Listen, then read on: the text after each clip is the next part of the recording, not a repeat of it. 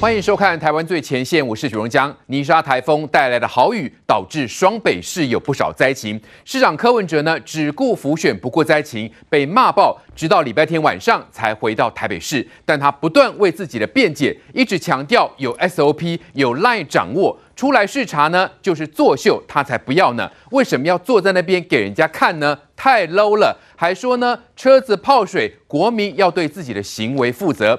水利处有事先通知，但民众不信邪，反正千错万错都是台北市民的错。柯文哲呢，永远不会错，就算有错呢，上推中央，下推民众，还教训台北市民，未来要建立文化，发讯息给你，一定要跑。但市政府有发通知吗？几点发的呢？为什么当天有十个人被关在水门外？有人在豪大雨中找路逃出，更有民众到晚上八点才被消防局救出来。那这是什么 SOP 呢？柯文哲还呛有错可以改进啊，但要先讲哪里有问题。这不是死不认错吗？还吹捧自己无所不在，得意自己变成绿营的噩梦，而且打不死，真奇怪耶！柯文哲洋洋得意到这种程度，应该是史上最傲慢的市长，还没卸任就提前跟市民翻脸。民众不满的、骂他的都列为绿营，那车子泡水不爽的都变成塔绿班。台北市民选出这种市长是自作自受，但还要他跟民众党继续选上吗？有人说黄珊珊的选情直接判死刑，那高虹安呢？另外，俄乌战争，俄军地面部队打不过乌军，那昨天就出动大批的无人机侵袭基辅等城市，民众吓了奔逃。那乌克兰士兵是赶快举起了防空炮，还有步枪对准无人机，试图将它击落。但俄军这一招除了骚扰，对战事有帮助吗？尤其伊朗提供无人机给这个俄罗斯，还有飞弹哦，但是惹恼了以色列。以色列的官员就说，是时候要援助乌克兰了。那对于整个的战事发展，到底会有什么样的情况呢？最新局势发展，节目节目中都有深入的分析。先介绍来宾，首先是民进党立委庄瑞雄，大家好，观众朋友大家好。好，再是时事评论员邱敏宽，中江好，大家好。财经专家徐清煌，中江好，大家好。还有政治学教授范世平，中江好，大家好。好，再是国民党新北市议员叶文之，中江好，大家好。好，资深媒体人陈敏凤，大家好。还是资深媒体人王瑞德，中江好，大家好。好，我们先来关心到这个有关双北市的灾情，柯文哲今天又说什么呢？继续教训台北市民吗？来看 VCR。我简讯都发给你了，你为什么没有去做动作？如果有有民众会说来跟我们讲说，我们我没有收到简讯，我们就可以查查看为什么？你是不是换了手机？还是人家简讯发给你，你也没有看。有时候我我有时候我简讯也一天才看一次。柯文哲再度反问市民，收到简讯为何没动作？不过就有议员指出，除了一般民众，当天原定在河滨公园举办的音乐节，有近十名设备厂商也因水利处没通知就关水门，受困提防外。那个大型的演唱会嘛，这些我们都有通知他，只是说他有时候被通知人也不太信邪，想说会吗？有那么啊？所以真的雨来的时候就。但是我们水门是一定要关的。柯皮一再强调，关闭水门都有 SOP，却不断遭到质疑，这个标准是否应该调整？我都变成第四组候选人，你知道吗？还是他们把二零二四提早到二零二二再打？我也不晓得。柯文哲在哪里哦？无所不在，变成他们的噩梦了吗？这无所不在，而且我打不死，真奇怪。乐党北市选战第四组参选人，但柯批对灾后处理的方式到底恰不恰当？台北市民心中自有公断。好，我们看到这柯文哲呢，礼拜天被骂爆，心不甘情不愿的回到台北市看灾，讲了一大堆理由了哈，说有 SOP，那意思就是不需要这个市长来啊，来就是作秀啊。问题是，你柯文哲的 SOP 是不是漏洞百出呢？那现在发现百灵桥的这个停车场不只是百辆车泡水，还有十个人被关在水门外，哎，那今天很显然又在推卸责任喽。来，先条宽哥，是柯比讲的这番话，意思就是你市民不对啦，你要自己检讨，是这样子吗？柯文哲真的是嫌票太多啊！但是我们不得不说，柯文哲这招真是坏。为什么呢？现在把那个状况先跟各位说一下哈。泥沙台风来，外围环流，所以它不是正常的台风，所以它没有台风警报。没有台风警报的一个情况之下呢，这次晴天刚两天下下了一千七百公里的一个大雨，这个是创下台北气象局有史以来最大的一个雨。所以呢，导致于台北市的信义区、士林、内湖各地，你只要是靠山的，通通出现了土石流，甚至于在汐止还出现了高级社区产生了所谓的土石流的一个坍方。但我们来看哦，台北市现在呢，它特别是柯文哲，他一推二五六，我们把仔细的状况先来跟各位说一下哦。台北市现在的人手严重不足，我们先跟各位谈当天发生什么事哦。当天台北在下大雨，各地都需要有人支援，但当天长官有没有人在呢？柯文哲人不在，人在哪边呢？柯文哲目前啊，在星期天当天，他人在南投，人在台中，然后到晚上八点多赶回台北来。那很多人会说，台北市有三个副市长啊，目前三个副市长呢，第一个蔡炳坤副市长目前是病假中，他人还在医院还在休养。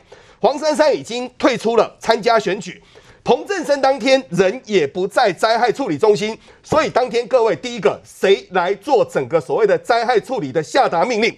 好，现在柯文哲就说，我们的停管处从九点钟开始，整整发出了四次的简讯呢。重点是，各位简讯你在发，有没有人收到？台北市所有的里长，哇，整个人都懵了。为什么呢？他们说他们不知道啊。那我们把过去有先跟各位说，台北不是没有淹水的经验哦，台北有淹水的经验。我们来仔细的跟各位说明一下，台北市淹水的时候的标准处理程序哈。一场大雨让整个台北的一个治理荒腔走板，现行记哈。现在跟各位谈，过去的时候其实常常有时候也会淹水。那因为我们台北停车位置都不够，所以我们很多人会停在堤防外，对不对？停在堤防外的话，其实全台北人都知道有一个六三二法则。什么叫六三二法则呢？我今天我要关水门，关水门，很多人车都停在外面呢、啊。从大道城一直到百灵桥，沿路过来一直到信义区，通通都有。所以呢，前六小时。如果我要关水门，我不能说说关就关，我必须提前六个小时来跟各位做公布。然后公布完之后呢，公布完之后，高层的管理阶层、中低阶层，特别是里长哦，里长一定要知道。为什么里长一定要知道呢？因为很多人他有很多的财产、车子，甚至于很多的物品都在提防外，所以呢，这时候才里长要前三个小时要对居民广播：各位啊，水门要关啊哈，啊各位你要车。较重要的物品，伫提防外靠，拜托给你个修理吧。然后呢，三个小时广播完之后呢，这个时候有一个关键非常重要哦。前两个小时，包括警察单位跟脱掉单位要进场脱掉。为什么呢？因为如果到时候真的出事的时候，你的责任归属问题，这个对于公务人来说，这个是莫大的一个沉重啊。但各位，今天事情发生之后，柯文哲知道问题大条，他所做的第一件事情是什么呢？一推二五六，责任是你们的啊。我们有发广播啊？为什么呢？他在逃避所谓的一个法律责任哦。所以，我们把刚刚的一个先做一个总简单的总结哦。第一个，市长不在，只剩一个副市长。灾害中心呢，没有人在做指挥。但现在是发现问题大了，为什么呢？当天有五十多台车在整个百灵桥全部泡水，对不对？其中有一台据传还是一百六十万的新车。这个车主他很难过，因为我后来有看到他在新闻当中说话哈，他他当然是很很辛苦哦。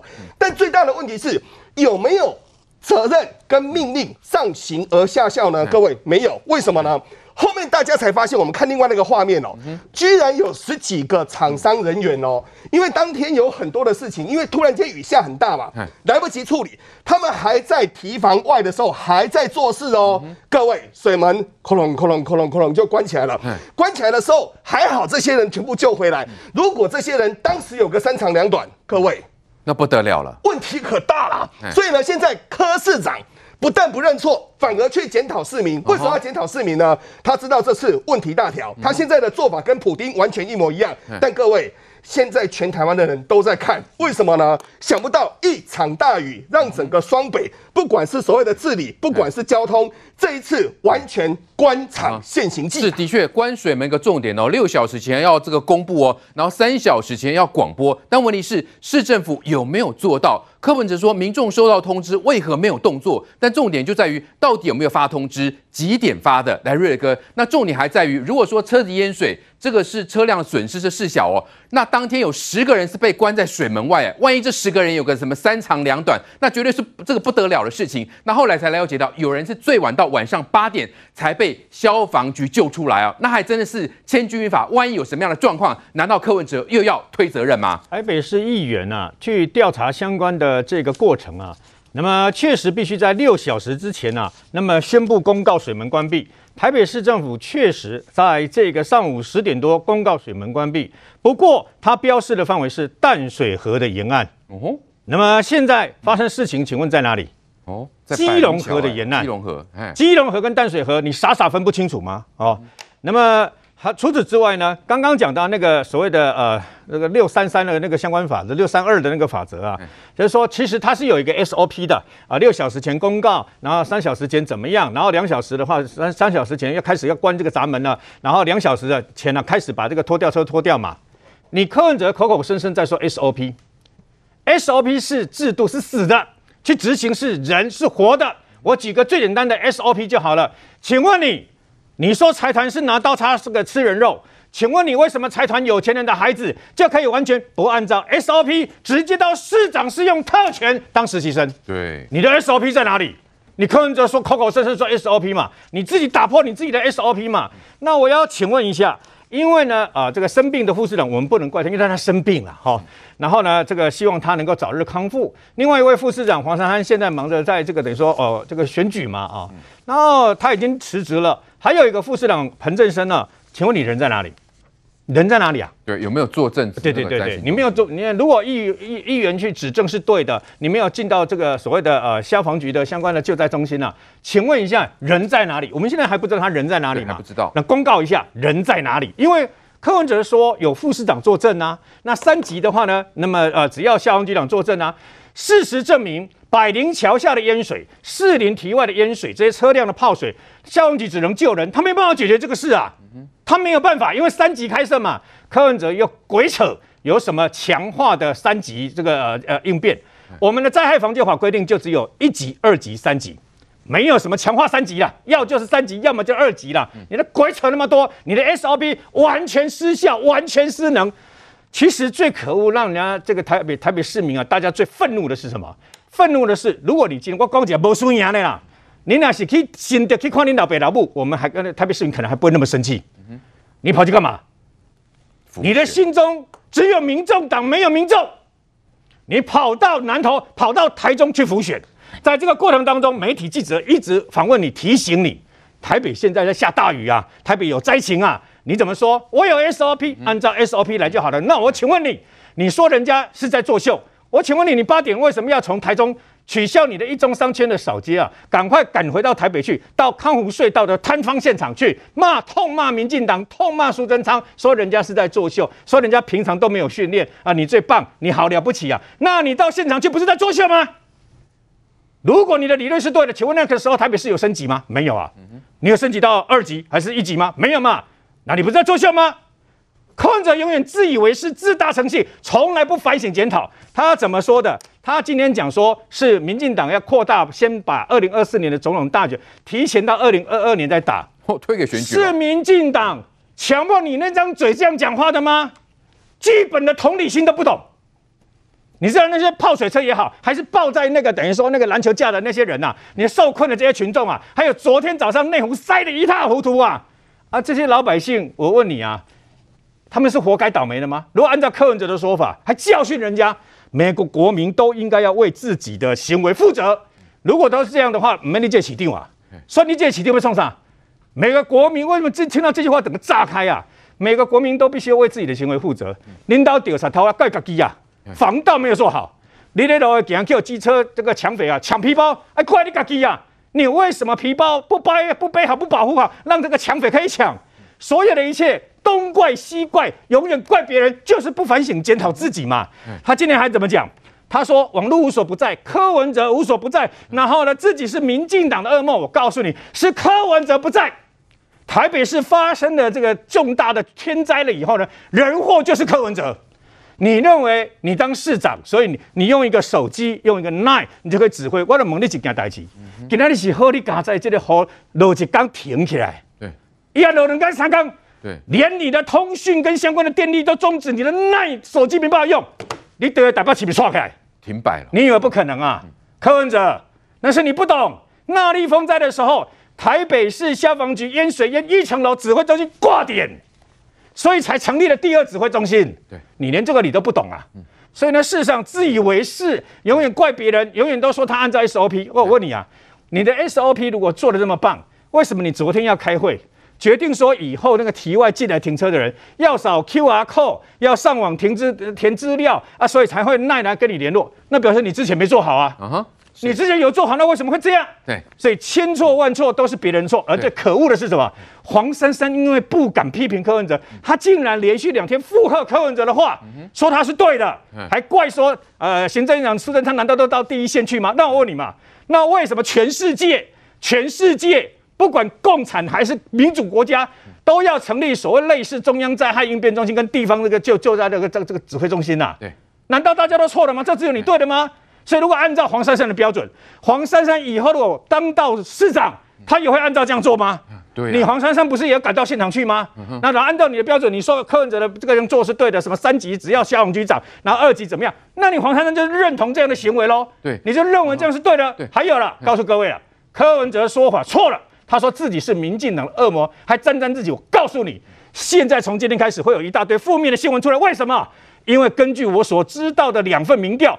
黄珊珊的相关的选情重创啊，这才是现在为什么今天丢了一大堆负面的陈时中的相关新闻的原因呢、啊？如果真如柯文哲所讲的有 SOP，那市政府也不需要有市长这个角色了，因为反正各局处都会做得好好的啊。那为什么还要选市长呢？那显然呢，柯文哲就是有错，就是之前呢上推中央，现在呢竟然还推给了市民，哈，还去检讨市民哦。来，清黄现在所了解到，百灵桥下那边淹了一堆车子，对，呃，瓜吉市议员说，其实还有。北市公车两台也在淹在那里喽。那现在台北市民有办法向市政府来求偿吗？现在你可以看到哈，我们很明确的，大概可以看到三方面的受害者。第一个是台北市自己就有公车被淹掉，另外是有上百台的车辆泡被泡在那边，然后还有十个我们看到这个世界音乐节的厂商呢，他等于说他的人员呢，他是受困在水门之外的。对，所以这是很明确。但你会发现柯文哲给你的结论是什么？三句话就讲完了啦。第一个，我有 SOP；第二个，我有发简讯；第三个，民众要自己负责。最后再补充一个叫做一切都是政治斗争。哎。你可以这样子解释吗？你会发现柯文哲里面最重要的错字资讯在哪里？就是在这个我们讲说他发这个简讯的部分，他的简讯到底是什么时候通知到的？哎，大家可以看一下哦。刚刚前面我们讲的很清楚，他说，尤其是现在很多在帮柯文哲辩护，都一直在讲这件事情，说，哎呀，十一点的时候就已经有发简讯了。给大家再看更清楚一点哦，简讯发出来的时间是什么时候？真正在讲基隆河这一边叫大家说要关水门时间，简讯发出来是下午三点五十五分的时候。请问这样让大那的对一般民众来讲，我下午三点五十五分才收到，你四点就要关水门，请问谁来得及啊？而且最重要错字资讯在哪里？各位看这张图啊。图上看得一目了然哦。对于台北盆地来讲，对台北市来说，这一边是淡水河，这边是基隆河。你上午十一点发的是淡水河这边，对基隆河这边你没有发，你是到下午三点五十五分才发。所以这里面最大的问题在于错字资讯，你把资讯扭曲了之后，用个假的资讯的前提，然后告诉大家说，对这一切我们台北市政府该做都做了，然后一切都是市民自己要负责任。嗯、可是我们要讲的是，对市民来讲，你的通知明明是后面才通知，是下午三点五十五分，你五分钟的时间叫谁来得及？来不及。所以最大的问题在哪里？他没有讲出来的是，就是你决定关水门时间太慢嘛，这才是真的问题嘛。你决定关水门时间太慢，所以你通知的时间才会太慢，通知时间太慢，所以民众才会来不及嘛。所以前面有一段他没有把它讲出来，就是这个部分。最后他为了要推卸责任，SOP 是六小时前要公布哦，是六小时前，所以表示他决策时间晚了，SOP 失灵啊，是 SOP 失灵，而且他决策时间晚了。然后在这个地方呢，我要再补充一件事情哦，在整个你看到整个决策过程里面，柯文哲一直强调一件事。有 SOP，所以首长不用在现场作证。首长在现场作证，那个就叫作秀，平常没训练。哎，这叫把话颠倒过来讲。为什么？我们举这一次哦，一样是面对这一次的水灾的灾情。在宜兰市长江聪渊他怎么做的？他现场遇到这个状况哦，因为有游客哦到宜兰去呢，在宜兰市长江聪渊的那个，他等于说他要负责行政区域里面，他受困在里面，车跟人哦，游客车跟人都受困在水里面哦。结果你知道现场呢要出动吊车，吊车要去把这个车把它吊出来，然后把人救出来。就你知道遇到什么事情吗？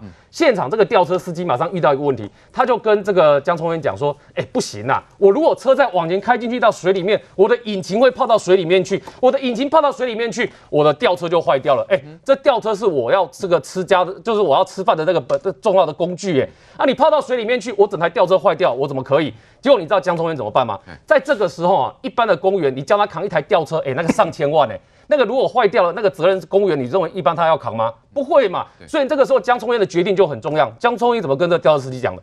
江聪渊告诉这个吊车司机说，没关系。都挖来虎救，都我来负责，你就赶快开进去，赶快把人救出来，趁水位还没有高的时候，赶快先进去先救人。如果有坏掉的话，通通我来负责。这个就是有首长跟没有首长坐镇的差别哦。你有首长坐镇呢，这底下的人才敢做事嘛，或是像这个吊车司机他才敢做事嘛。你如果没有首长在那个地方，一般公务员的话，哎，大家都怕遇到法律责任，大家都怕遇到行政责任，到时候要赔偿要算谁的？所以这个时候有首长没首长有没有差别？当然有差别嘛。所以这就是我们讲，当柯文哲今天告诉你说啊，这个都没有差了，只要有 SOP 就好。可是你会发现他干嘛？慢慢修正他的 SOP 嘛？什么叫慢慢修正他的 SOP？、嗯、他也知道自己决策慢了，这是不是事实？是事实哦。对，只是他的解释方式是说，哎呀，来给各位看一下，因为今天柯文哲为了解释这件事情呢，今天呢三句金句连发啊。哪三句金句呢？第一句他说不可以把所有的责任都赖给政府，人民是自己要负责任，这叫公私协力。哎。中奖！我第一次听到公私协力是这样用的，欸，哎，公私协力以前讲的是政府部门，政府部门有些事情他不方便做或他做不到的，他给民间单位去做，叫公私协力哦。你现在有把政府该做事情，然后没有做到的，然后说这都是人民的责任，他是推卸责任嘛？这样看起来他是不赔就对了。然后他用他一定不会赔的，是，所以他用公私协力四个字要告诉你说，这个要要要国赔呢，意思就是我不会赔啦。他说我这台北市政府该尽责任都有尽了，但问题大家都知道。你做决策时间就是慢的，你的简讯通知时间就是慢的，哎、欸，这这个这个东西也可以叫做公私协力怪给人民吗？这是他第一个金句，我们要打脸他的。第二个要打脸他什么呢？你看，他说台风比较好应付，强降雨不好应付，因为台风会慢慢进来，你有心理准备。哎、欸，中奖，我请问一下，只有台北市要面对强降雨的问题吗？全台湾各县市都要遇到强降雨的问题吗？那请问柯文哲这句话是什么意思？你台北市政府只能够应付台风，台北市政府没有办法应付强降雨，是这个意思吗？所以告诉大家说，台风比较好应付，强降雨不好应付，然后你民众自己要有心理准备。哎，是这样子的吗？这这这是什么歪理啊？什么叫台风好应付？是强降雨不好应付？各位观众，你一听你就知道，这很明显，大家都觉得这就是一个推卸责任的话嘛。那难道你今天县市政府都不要面对到强降雨吗？难道台湾今年第一次出现强降雨吗？没有嘛。去年以前都过去几年都发生过强降雨，台北市有没有面对过？一样有面对过啊。你可以用台风比较好应付，强降雨不好应付，把它给推射过去吗？当然不行嘛。然后再看第三句，哎。第三句就是我讲他的标准的三部曲哦。第一个叫不是我的错，第二个叫我有 SOP，第三个叫做一切都是政治斗争。第三句就是这样啊，嗯，这个是柯文哲的 SOP 啊。柯文哲的 SOP 说，我不知道民进党是不是提前把二零二四大选拿到现在来打我。柯文哲无所不在又打不死，这跟选举无关吧？市民现在在跟你计较的是你选举的事情吗？不是吧？对啊，市民在跟你计较的是，哎。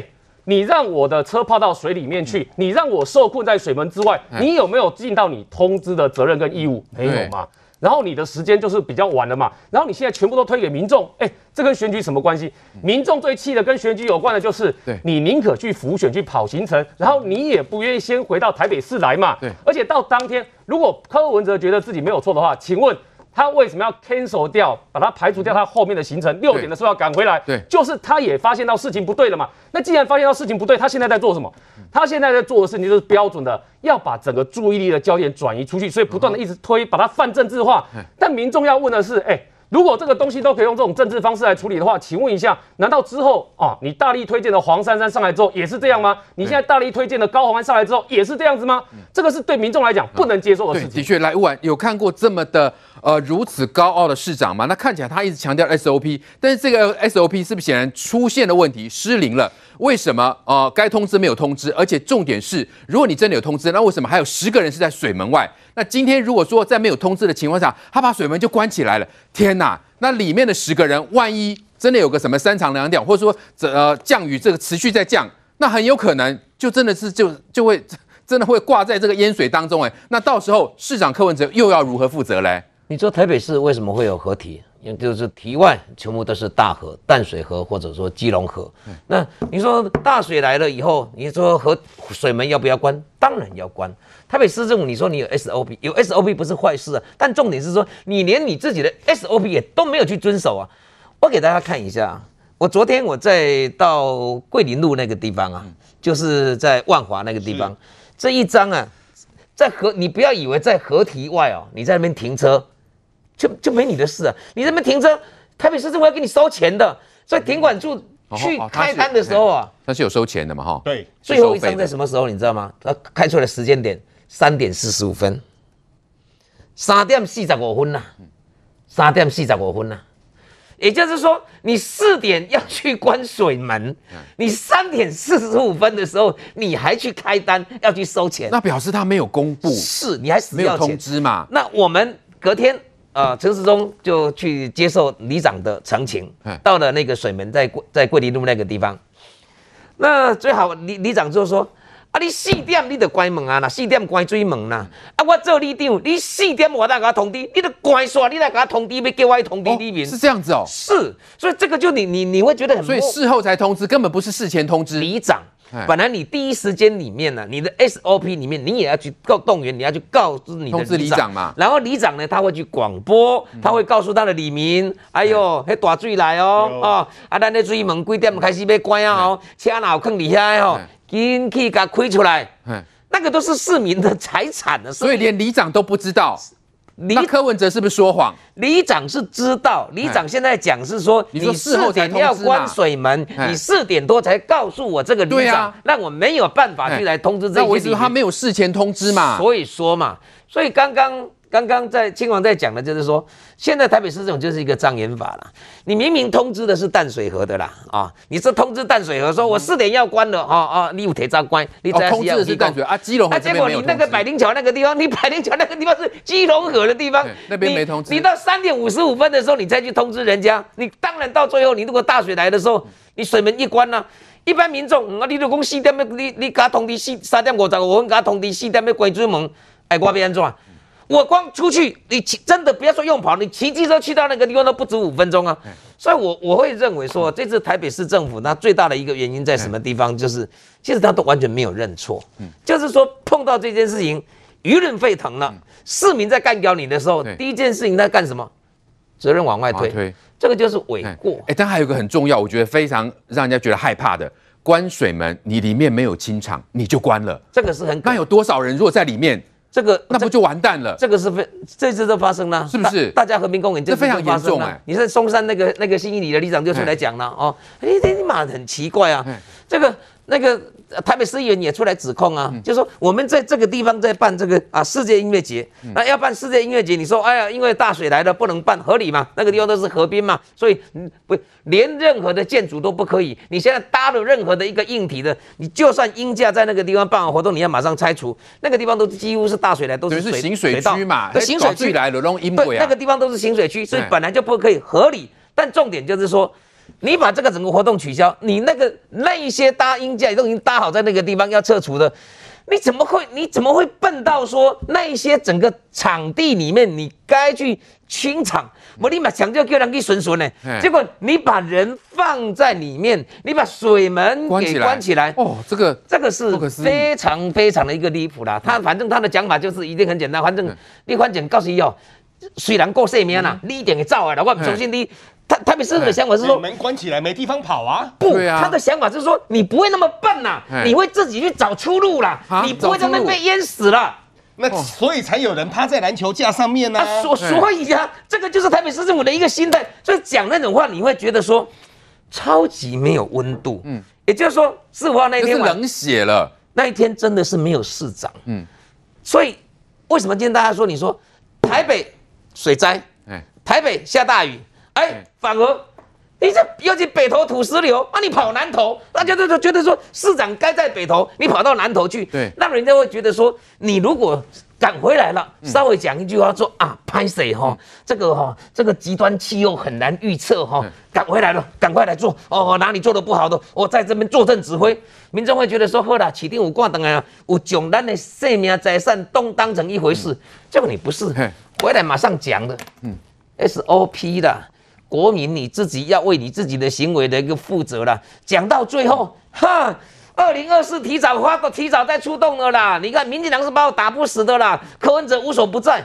对台北市民来讲的话，你跟民进党之间的恩怨，或者你讨厌民进党，你说你跟民进党们打来打去，跟台北市民何干？我们在讲的是这一次水灾来的水患来的时候，大水来的时候，你这样的一个救灾的一个程序，尤其是你该在台北市坐镇坐镇的时候，你遐你那把那挂等哎，你从他当天的言论到现在，你会发现的是说，他没有一句话认为他是不对的。对，这一点是让人比较受不了。的确啊，智商一五七跟你会不会犯错是两码事啊，那个。那个事后的态度让人受不了。的确，发生事情哈，我相信台北市民不会去苛求说柯文哲马上就要抵达这个所谓的灾害现场。那重点是你回来之后，竟然还在推三阻四，那甚至呢啊、呃，接着就是开始检讨民众了哈，觉得是民众你要为自己负责啊。李明凤姐，现在柯文哲所犯的最大问题是让台北市民觉得无法接受。那他现在把这些不满的哈，或者说是淹水的，通通把它打成绿营的。然后都觉得，哎，是因为选举到了，所以你们开始对柯文哲进行所谓的政治攻击吗？觉得这这个人很离谱的，最离史上最离谱的市长。我觉得这个呃淹水，然后关水门，然后这个叫大提醒大家要移车，这件事情不是每次台风天或是大水的时候都是例行的事情吗？然后有发生过这种意外吗？不止没有车，连人也不曾在里面被困过啊。结果今天你柯柯文哲主政的台北市最后一年了，你出这种事情，你还不认错？好，你在南投，那你有授权那个副市长叫彭正生，那你要问那个彭正生啊，他到底有没有按照这个 SOP 来嘛？如果没有的话，你应该惩处给我们看啊！你应该把这个这些指挥不当的人通通惩处一下，表示你负责任。表示你对我们台北市民的财产跟市民的十条人命，哎，十条人命如果没有逃出来，然后都都在里面也被淹到了，你市长能负责吗？然后你还跟市民说，哎，都是你们自己的错啊，你们自己没没有看简讯，没有看什么，结果我发现基隆和那个简讯四点就已经关了，四点四十一分才发给大家简讯，那你关门之后到。叫大家去哪里开车啊？其实柯文哲做市长做到这八年来，已经不是 SOP 了，台北市叫 SOS 了，就是要求救了，拜托救救命了。像内湖这个事情，那个附近是内湖跟汐止的交叉地，那个山崩不会只偏一边倒新北，那个也会倒台北，他有没有去？他根本也没有去啊，市民都看得很清楚啊。这种市长做下去，我们市民多做几个月，我们就多受苦几个月。对，而且未来还有更多的台风要来，大家大家敢把车子停在那里吗？大家还还相信这个市政府的通知吗？对，柯文哲的任期虽然说剩没多久了，但是呃，做一天和尚敲一天钟嘛，你又不辞职，那你要坐着那个位置，但是你又没有做好，那问题是台北市民很明显现在就开始受苦了嘛。来，这个原知，显然这个台北市民现在啊申诉无门，然后碰到这个呃柯比这种态度，显然要求偿也没有办法嘛。问题是这种高傲的态度，台北市民还要继续忍受下去吗？必须忍受，就倒霉嘛，因为他的任期是到十二月二十五号才结束嘛。对，那柯文哲会一直乱到十一月二十六号了，因为十一月二十六号才投票。柯文哲其实就是烂，那你从这个事情来看，就是就是烂哦。第一个他不重视这个灾情，也没有要赶回来；第二个就是他饭后态度不佳。他一副就是怎么样，我就是这样，你拿你咬我啊，你不然怎么样哈？我我就是嘴抽啊，你能你我就是不然你罢免我。他他态度就是这么烂。可是柯文哲他一直遵遵遵循的他一个守则叫做阿北务实，阿北可爱。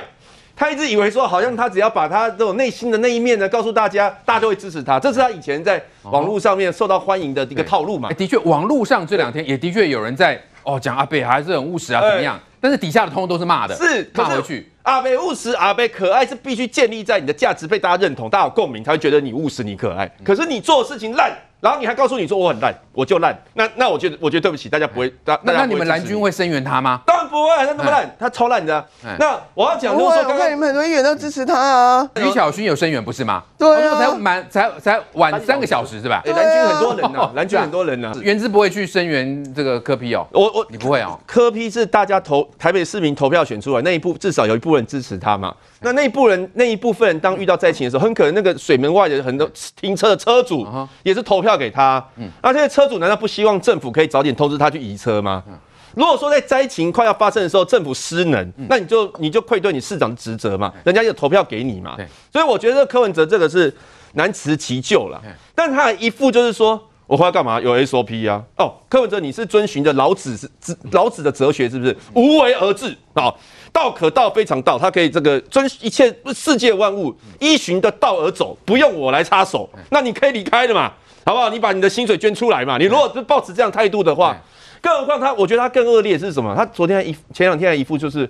哎呀，我也是，我知道出来我也没用啊，但是人家都叫我出来作秀啊，我知道作秀给你看。哎、欸，这什么心态？这好比说那个很无奈，对，好比说青黄要请我吃大餐，对不对？我一开始说啊，不好意思，不要了，无功不受禄。然后，然后最后我吃了，青黄逼我吃的，好不好？这个大鱼大肉是我逼我吃的，我没有赚到，我很委屈。他就是这种心态，我作秀是被你们逼的，你们要我就给你看。哎、欸。有有这种市长吗？哎，市这是这是小丑还是市长？哎，是市长。以前我们都认为说很崇高，哎，他是那么多人的托付才能够当这个位置，现在就出来耍耍宝啊，然后打打嘴炮啊，事情不用做啊，然后然后随便呼隆呼隆就过了。然后这还有点正义感了哈，不像其他蓝营的还去声援柯文哲。来来来，范老师怎么看？这柯文哲这种情况，显然多数人是看不下去嘛，但是好像有部分的蓝营人是在声援柯文哲哦。我也觉得很奇怪，为什么蓝营的人现在跟柯文哲站在一起？你你要为市民来监督嘛？你这个时候跟柯文哲站在一起，你请问你，你把市民的权益放哪里？你把那五十台车的车主放哪里？这些车子对对我们一般民众来讲，哦，它不但是它的交通工具，甚至是它的生财工具。哎，有的有的是货车啊，他运货的啊，他现在没车怎么办？他可能这辈这个礼拜没办法没有生意可以做嘞，他他的荷包怎么来来顾及？所以我真的觉得。柯文哲到目前为止还嘴硬，每天 SOP 上升，可是你就没有按照你这个关水门的 SOP 嘛？六三二啊，你的六三二的 SOP 在哪里？所以说还有人说，哎呀，你不会看那个雨那么大，你不会去移车吗？你对你的车不心疼吗？可是问题是我们相信政府啊，我们相信市政府会告诉我通知我们嘛，我们相信市政府用各种方式联络我，甚至我相信到最后一刻，如果我没有办法去牵车的话，市政府会把车子把它拖出来，我付费嘛，就这样而已嘛。大家是相信市政府，就你认为你现在还告诉说啊，市政府不值得相信吗？所以我觉得柯文哲到今天还在说，他说我们有通知哦，停管处有通知哦，可是人民说他说市民是不信邪，对，他说不信邪，什么意思？你通知的时候是几点钟？刚讲过三点五十五通知基隆河，四点关水门。如果我住在附近，我赶到水门的时候门已经关了。我不可能住在水门旁边吧？对，我花个十分钟到那边门关了，我怎么办？我要把门打开吗？我打不开啊！那个门那么厚那么重，所以我觉得这个完全是不负责任。那另外，如果我今天跟柯文哲一样人在南投，我简看到简讯三点五十五分告诉我说四点要关水门，我怎么办？我坐飞机回到台北吗？我坐高铁也来不及啦。所以他完全是不把民众的需求，我就搞不懂过去的 SOP。我刚刚讲过，就算你不通知，通知不到。你把车拖出来也好吧？为什么这五十台车过去可以拖，这次拖不出来？你告诉我理由吧。看起来没有动作嘛，没有动作嘛。对。那柯文柯文哲还说，以后发讯息给你，你一定要跑。为什么我看到讯息，我已经来不及跑了？他说要建立关诶文化。对啊，民众收到简讯就一定要跑，把所有的责任全部拖拖呃推给了这个市民，这完全是不负责任。我觉得一件事，问题不在大大小，关键在你的态度。你到今天还打。打死不认错，我觉得这是民众最不能够接受的，而且这会直接冲击到这个黄珊珊的选情。哦，你刚看到他那个世界音乐节，还有这个工人啊，十几名工人在这个合体里面。他也没通知啊，你好歹有人骑着摩托车啊，把里面的市民，好不好？有人这边慢跑，你们应该请他们赶快离开。没有哦，表示连这个都没有做到。我相信那十个人事后想起来，应该是 Hoga 在，对啊，生死一瞬间，有可能真的就被大水冲走。对啊，那个那个一定觉得很很恐怖嘛。对，所以你看到同样是我们同样那礼拜天台七线在宜兰大同乡，我们看到有好大概有两百九十七个民众受困在那边，嗯哼，结果是怎么样？这个苏贞昌下令，两边开始开挖，结果呢，到了这个礼拜一呃凌晨的十五分，本来是礼拜天受困，凌晨十五分的时候，全部这两百九十七个人，还有九十六台车子，全部都可以鱼贯的啊离开那个灾变的现场，这是执行力嘛？我我不可能说哎哎哎各位朋友，你们在这边好好的享受野外的这个生活的乐趣。大雨磅礴，哎，没有饭吃，没有水喝，有人连药都没有，所以苏贞昌当时候下令蔡英文作证，这个这个内政部长徐国勇作证，要求一定要当天要把这个路给打通，这叫执行力嘛？对，不是像柯文哲摆烂啊。还有问你，黄珊珊是八月二十八号离开去副市呃离开副市长，到现在为止一个多月了，蔡炳坤是七月十一号，因为他不幸啊是、呃、那个生病啊，然后这个啊呃倒倒下送到医院去，但我们希望他早早日康复。可是也目前来讲也将近三个月。那我问你，这个副市长是你的左右手，台北市有两百四十六万人，你要去南部助选，那你的事，那你要把工作交代给副市长嘛？刚刚讲过，彭振生这个副市长，他当天在做什么？当天礼拜天一早，我看到那个雨，我就说哦，这一定会，我就想那一定会自灾。彭正生是当过公务局局长哦，他没有经验吗？他有经验啊，他为什么不坐镇不坐镇指挥啊？那你今天如果说啊，我柯文哲我现在已经启动了竞选总统模式，我认为他已经启动了。他已经无无心于这个市市政了。对，那你把这两个副市长全缺的副市长先补补齐嘛，补人嘛。嗯、对，有三个副市长来帮你分忧解劳嘛。你大你要去助学是你的事情嘛。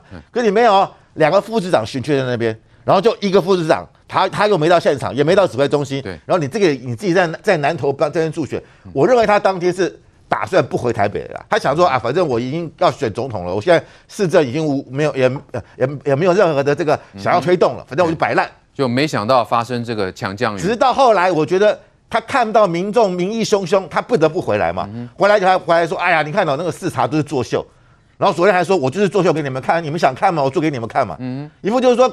看不起市民啦！你们就是要，你们就是层次很低，你们就是想要那种作秀市长。我不愿意，我我我很清高，我高高在上。可你们要看啊，我演给你们看，满意了吧？你们看到了吧？就这种心态、嗯，完全是把市民当好像说你们是二流三流的，哎，我是清流。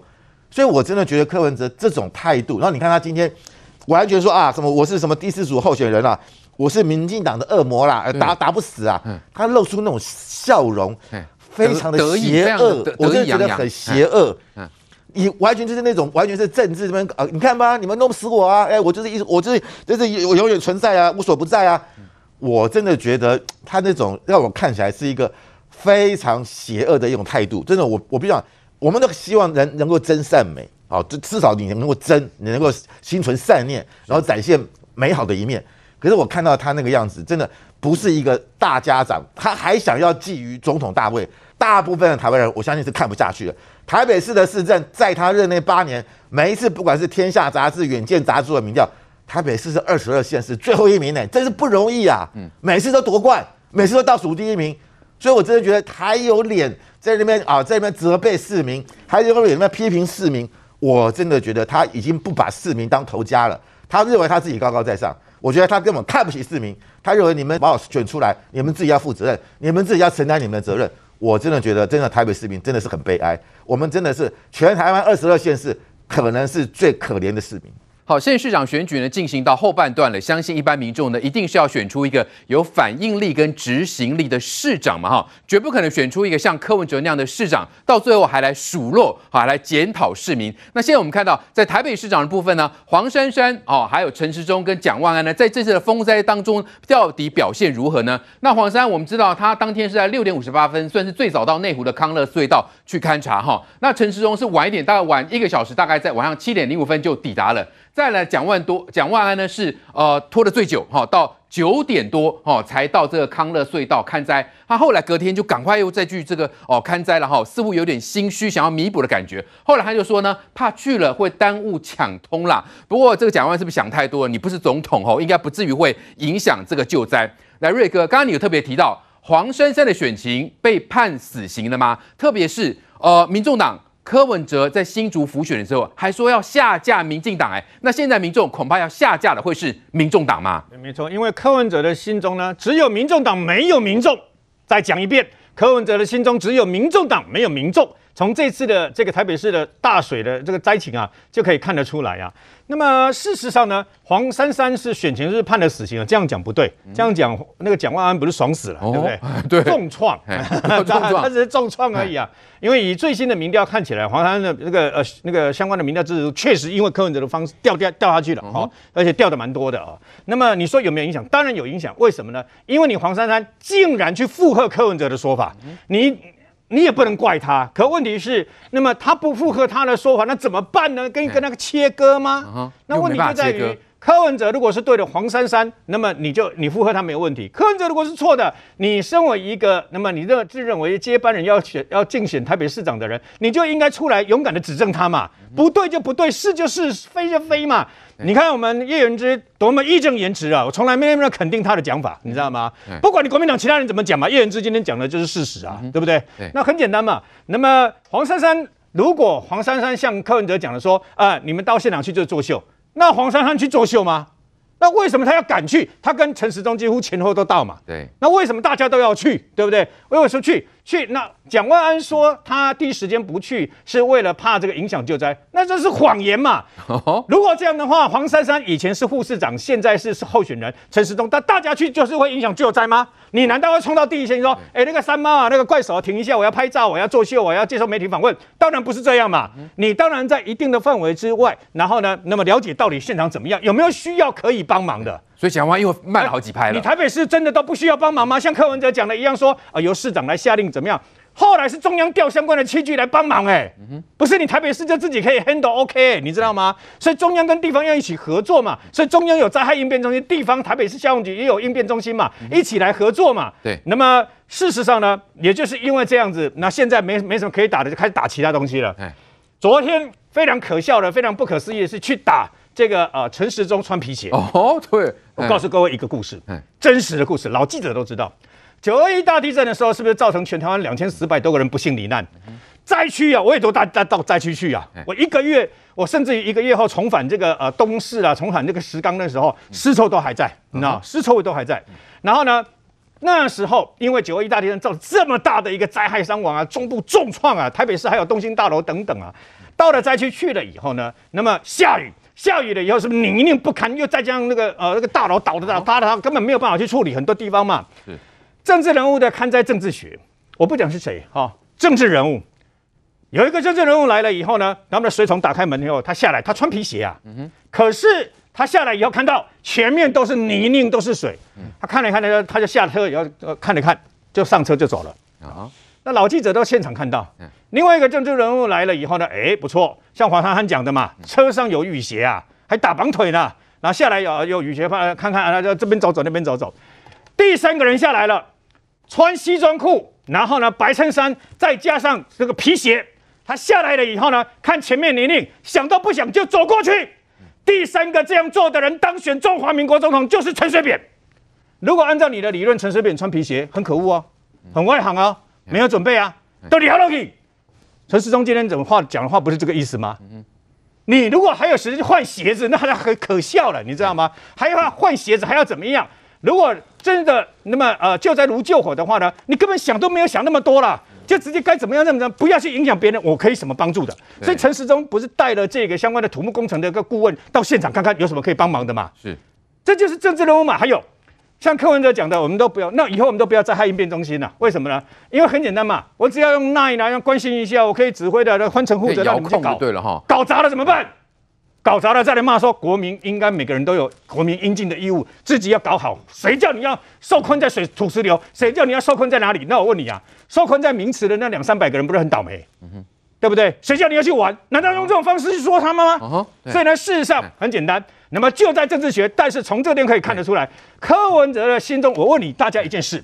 今天如果是二零一八年柯文哲要竞选连任第二任，他敢这样吗？对，他敢这样吗？对不对？就因为他不要了，不要再竞选连任了，他心中只有酸总统，只有选总统，所以他管理台北市民去死啊！的确，因为现在现在正在选市长嘛，那又碰到这种强降雨，那一般的民众是关心什么呢？关心我的车子、我的房子是不是有可能会受损？这比较。重要嘛？但现在蓝营却在打陈时中穿什么鞋子，在上头大做文章哎，来玩，这到底怎么回事？哦、蓝营猛打哦，说你穿皮鞋没有庶民精神哦。但问题是，昨天到晚好像没有下雨啊，哦，那又穿雨鞋，大家也会说这是作秀啊。所以呢，蓝营是搞错了方向吗？哈，人家在关心房子车子，结果呢，蓝营在关心鞋子，哈，然后又说在这个庶民精神等等。那我那就要看看蒋万安啊，蒋万安对于这种呃及时的这种这个状况的话，是不是？每次都反应慢慢拍嘞。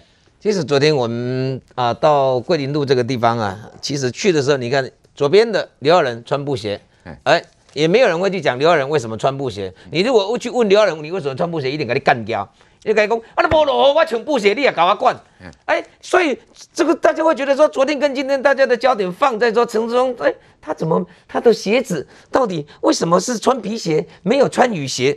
陈志忠就跟你讲说，我们到现场的时候没有下雨呀、啊，积水都已经退了。我这一张再给大家看一下，这个是我在水门外，我去看每一张每一每啊每一部车子，每一部车子，它为什么？他不开走，他到底停管处开车的时间是什么时候？地上是干的啊！对，我刚不是我我刚不是给大家看过了吗？最后到三点四十五分还在开单，再看一次，地上全部都是干的，干的，地上全部都是干的哦。再看这一张，地上全部都是干的啊，没有下雨，地上也是干的，水退了啊。陈世忠到现场是要了解车子为什么没有出来，水门却把它给关住了。他去关心车子啊，结果你现在国民党你这边在关心他的鞋子，你这这个好奇怪，搞错方向了吗？我们中午十一点五十分，我们就到阳明山上去。嗯，到阳明山上去的时候，我们到湖天里那个地方，因为土石流嘛，哦，我们看到啊，去关心一下里长。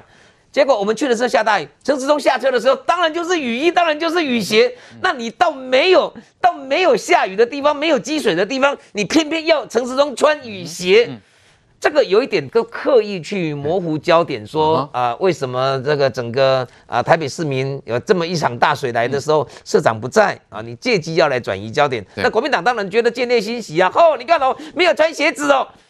陈松我觉得他没有穿雨鞋啊，穿皮鞋。没有穿没有穿雨鞋。哎，然后然后呢，陈松今天的讲法就是说，后来我是穿皮鞋啊。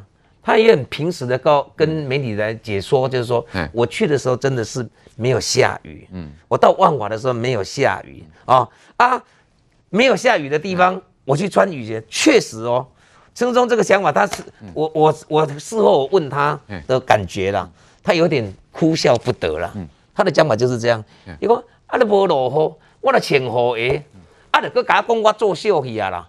我了，我我请婆也都很正。他的想法就是说，我是一个很正常的人呐、啊。没有下雨的时候，你偏要求我穿雨鞋，这也好奇怪啊。所以他今天跟媒体讲，他也是这样讲。他就这样，他就说，不管我穿什么鞋子，我都是被他撩累了。你如果说今天他在穿着皮鞋，看到一大堆水在水在那个地方，哎呦，我的皮鞋比较重要哦，我不走下去，你来谴这个人，谴责这个人人格有问题啊。陈忠就跟你讲说。当天没有下雨，所以我没穿雨鞋。对，但若是有下雨，就算我穿皮鞋，哇，重点嘛是我嘛是给你聊累了，有什么不对？对，所以我会觉得在，在在从这一场的一个啊、呃、一个大雨来以后啊，你会发现呢、啊，每一个人算计的都是不同。嗯哼，你去看蒋万安很好笑，蒋万安的说法哦，其实在黄珊珊六点五十八分到的时候。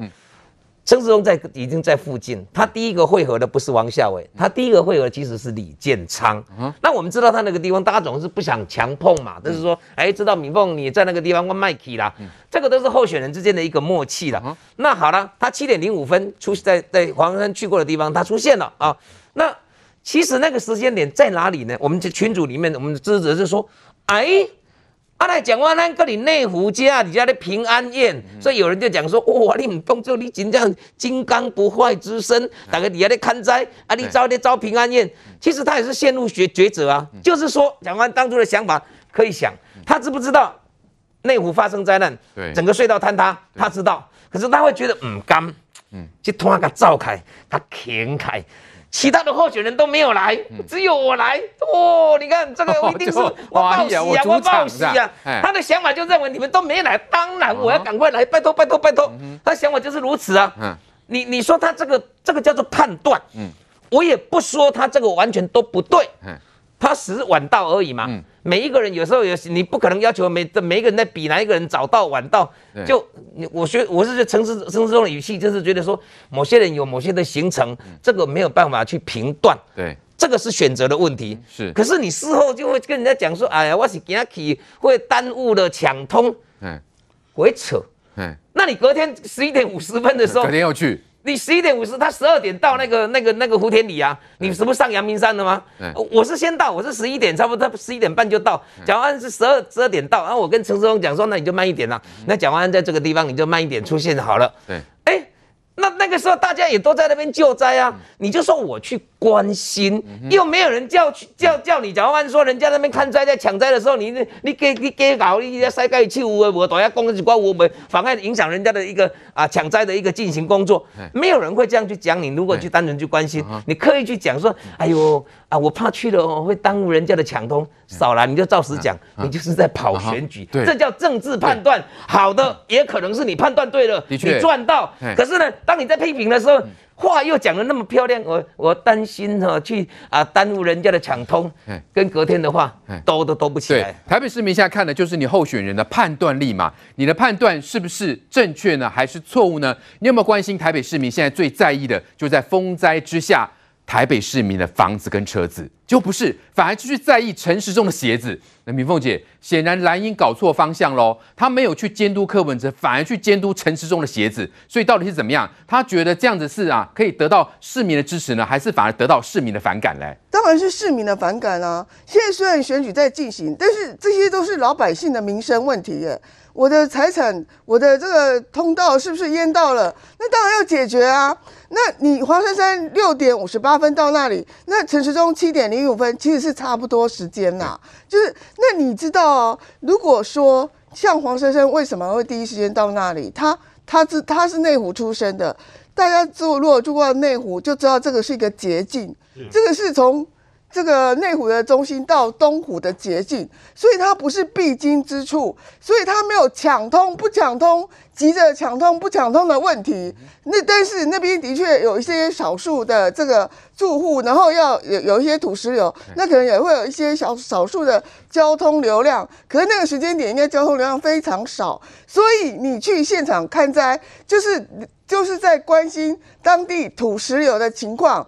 跟整个灾情没有所谓耽误抢通的问题，所以蒋万安跟蒋万安那些内湖地区的议员，你们到底有没有搞清楚啊？那个地区是什么地区嘛？所以说你你自己晚去了，你明明还在参加什么活动，那灾民这个受灾的程度根本没有放在你心上，那你自己晚去了，你要你还要去找一个理由说啊，我是怕为了耽误灾情啊，怎么样怎样？可是我告诉你，内行人住在这附近的人都笑死你了，嗯、你根本就不懂这个地方，哦、你才会这样子讲嘛。嗯、因为那地方根本不会有耽误灾情的事情，也不会有抢通，它不是那种很很拥挤的大马路，或是很重要的渠道，嗯、那只是一个山崩的地方，所以根本没有耽误的问题。穿什么鞋子其实是已经小事了，对，就像啊不重要的、微不足道的事情。就像陈松自己讲的。重要不是穿什么鞋，是你要不要撩瑞奇。对，撩瑞奇其实当我们当时在讲这个问题是什么？是宋楚瑜跟连战。连战就是穿了皮鞋不敢撩瑞奇嘛。对。然后，然后宋楚瑜就穿雨鞋，他敢撩瑞奇。对。可是如果当时连战穿了皮鞋也撩瑞奇的时候，连战会声望会这么低吗？所以我觉得说重点绝对不是穿什么鞋，是你在救灾。对于这个灾变的应急跟判断能力，那你那么多的议员在做，跟你协助这个地区要不要赶快去？这个东西都是团队的一个运作。对，所以你可以显示蒋万安跑那么多久，跑那么久，为什么在内湖的支持度起不来？他根本就不懂这个地方，跑也是白跑了。是来清王，所以我们看到，当现在选举正在进行的时候。柯文哲这种作为，其实显然是惹怒了多数的台北市民嘛。那身为在野党，同样是国民党啊，蓝英竟然没有去监督柯文哲，没有去质疑黄山，反而在这个陈时中的鞋子上面打转。老实讲，台北市民不愤怒吗？第一时间，其实在当天呢，真正的状况是陈时中是取消了原来的竞选的行程，然后改到万华桂林路的疏散门那边去看哦。所以他的状况是什么？他是本来原定有了行程，可是因为看到灾情的关系，所以他改变了原来的行程。所以你去在他皮鞋上面这件事情打转，坦白说是很奇怪的。而且最重要的是，他去看灾的现场，坦白讲，那个现场是干的嘛？那现场又不是说那个泥泞不堪，你叫他在现场穿了雨鞋，我跟你讲，那个一样会被国民党挑出来说这叫作秀，那不是结果是一样。所以问题是在什么？问题是在当天你看到陈时中身上，你看到他是应变非常的快，看到灾情，我把原来行程取消去看灾。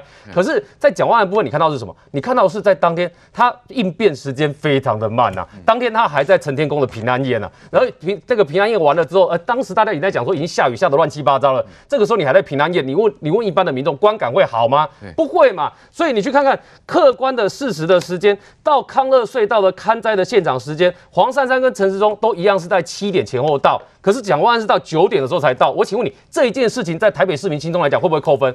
会扣分嘛？因为你连勘灾速度都比人家慢嘛。当天的灾情什么时候就已经产生了？下午就开始有灾情了。所以你可以看到的是，那你到九点才有反应。那你如果是台北市市民的话，对这件事气不气？当然会气嘛。如果他以后真的当台北市长，面对这种风灾，他也有可能反应也很慢呐。而对对？那台北市民可能又会受害。而且中江，你要想说这件事情，其实之前的一一连串的事情，比如说那个蒋万安之前他在拜票的活动里面，看到那个我们说这个。老妇人对不对？昏过去的事情，他现场的反应，你说两个字形容叫愣住。然后呢，后来你会发现讲完很多事情，大家都对他形容词就是愣住，因为没办法马上有反应嘛。对，所以这就是为什么他昨天的那个反应呢，也会让大家觉得你是不是愣住，不知道要选择什么判断。对，你的判断是选择我要到勘灾现场去看，还是我先把我行程跑完了之后，我再去现场看？哎，这就是一个选择的问题哦。可是，在这个事情的选择上面，对民众来讲。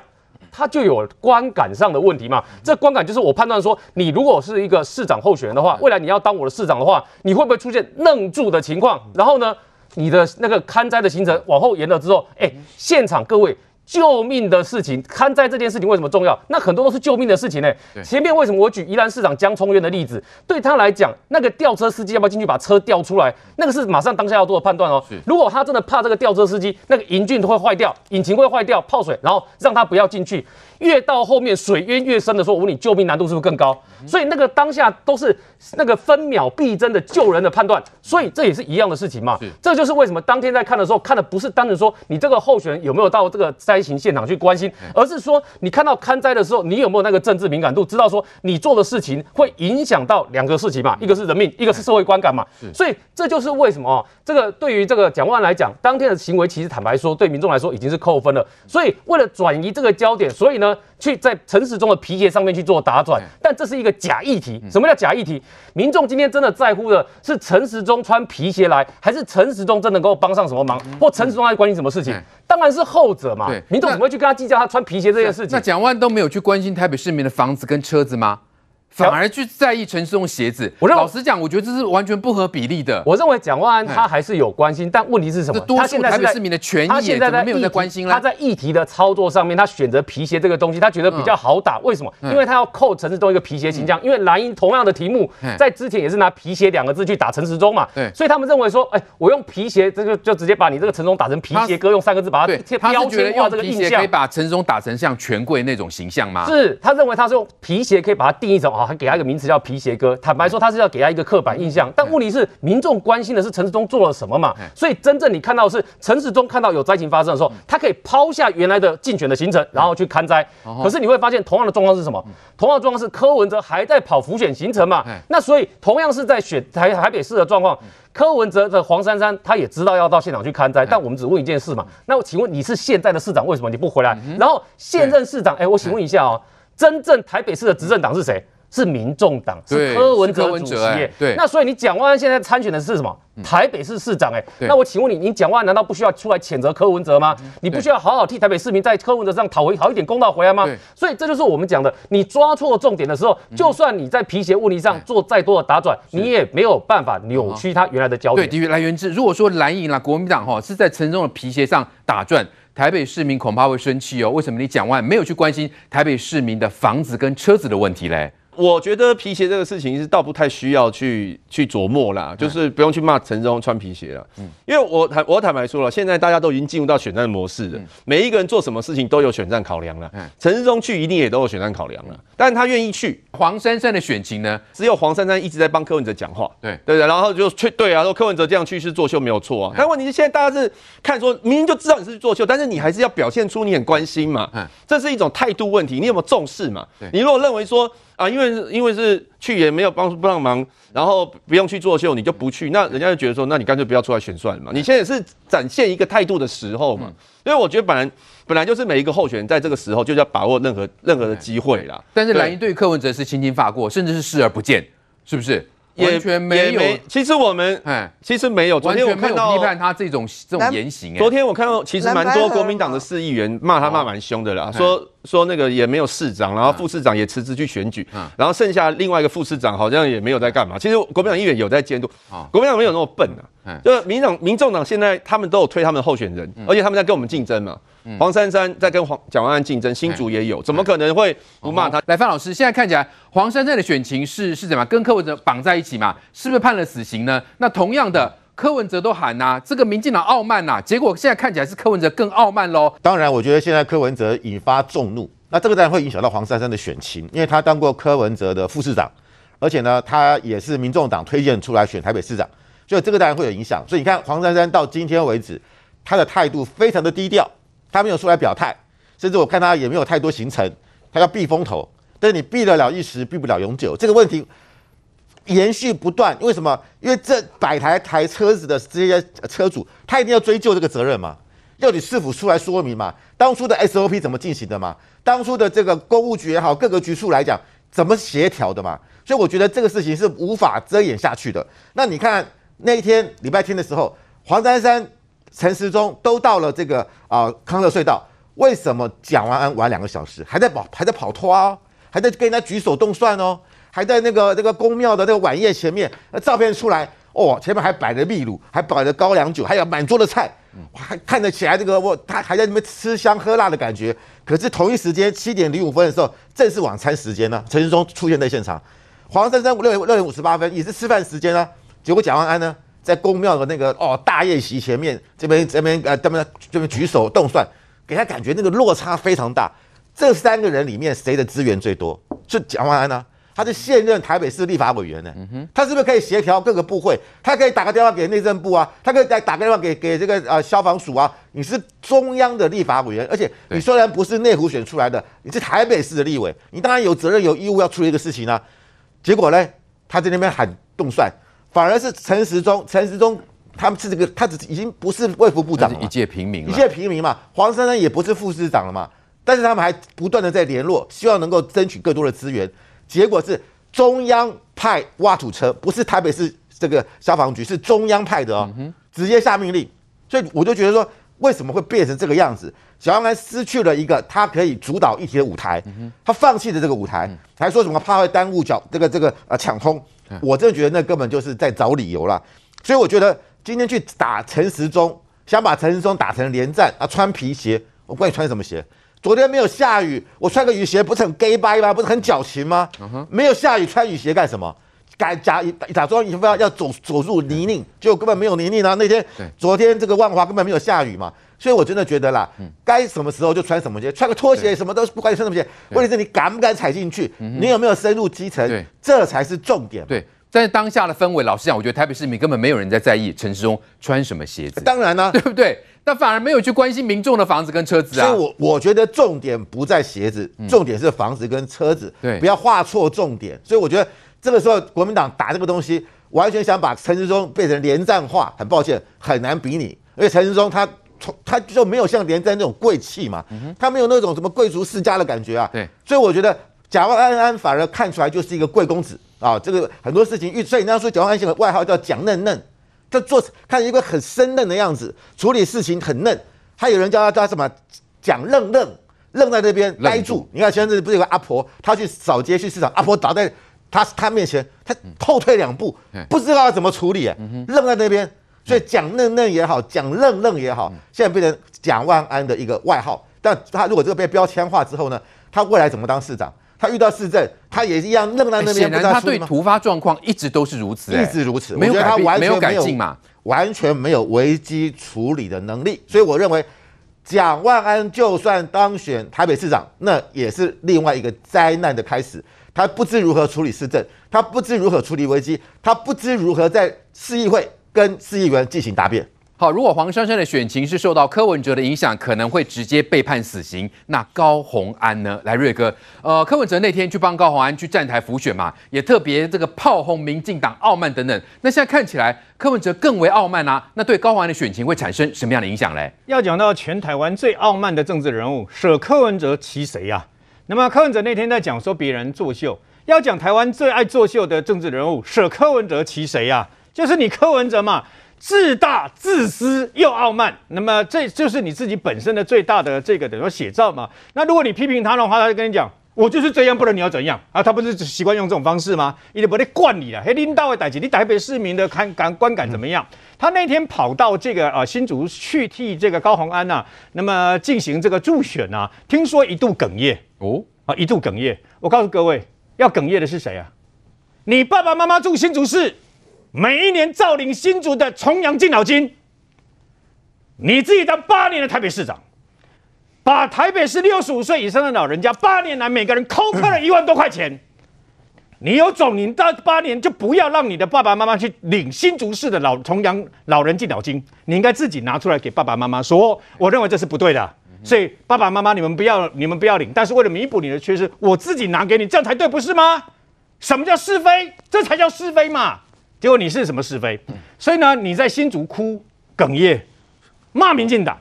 问题就在这个地方嘛？那我请问你嘛，当台北下大雨，台北做大灾，然后呢找不到市长的时候，要哭欲哭无泪的是台北市民吧？去到现场看灾，很多政治人物去，你能够去那个地方那个挖快手吗？不行啊！但你知道去那个地方对灾民他们的心里面的关怀程度影响有多大？还有透过媒体的报道，让市民知道，呃，你的市长是在这个地方的。